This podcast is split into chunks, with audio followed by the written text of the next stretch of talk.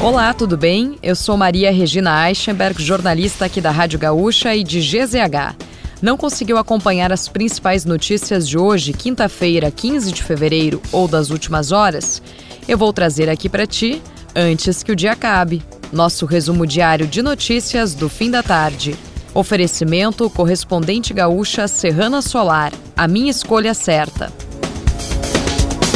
A Polícia Federal aponta que Jair Bolsonaro transferiu 800 mil reais antes de viajar aos Estados Unidos no final do seu mandato. As informações constam em um documento de investigação da instituição que diz que, abre aspas, alguns investigados se evadiram do país, retirando praticamente todos os seus recursos aplicados em instituições financeiras nacionais, transferindo-os para os Estados Unidos, para se resguardarem de eventual persecução penal instaurada para apurar os ilícitos. Fecha aspas.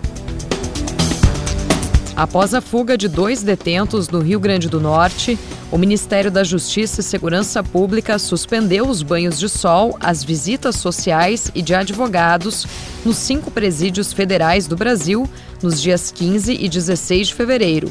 O chefe da pasta, Ricardo Lewandowski, também anunciou nesta tarde medidas como a ampliação do sistema de alarmes e o reforço de agentes de segurança.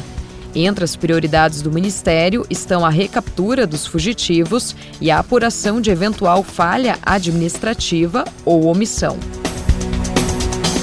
A Procuradoria-Geral da República enviou ao Supremo Tribunal Federal parecer favorável à quebra dos sigilos bancário e fiscal do deputado André Janones, bem como os de alguns de seus atuais e antigos assessores parlamentares.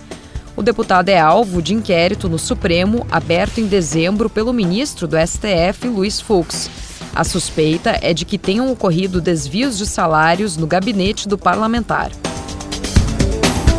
Após aparecer em uma série de vídeos utilizando um cordão de ouro, a advogada e influenciadora Deolane Bezerra está sendo investigada pela Polícia Civil por suposta ligação com o tráfico de drogas no Complexo da Maré, no Rio de Janeiro.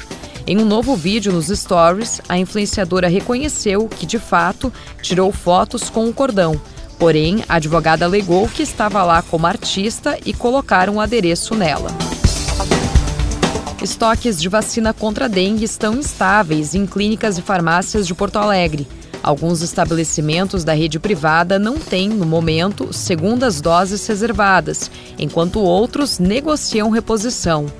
A farmacêutica Takeda, que produz a vacina contra a dengue, decidiu priorizar o atendimento aos pedidos do Ministério da Saúde no fornecimento dos imunizantes.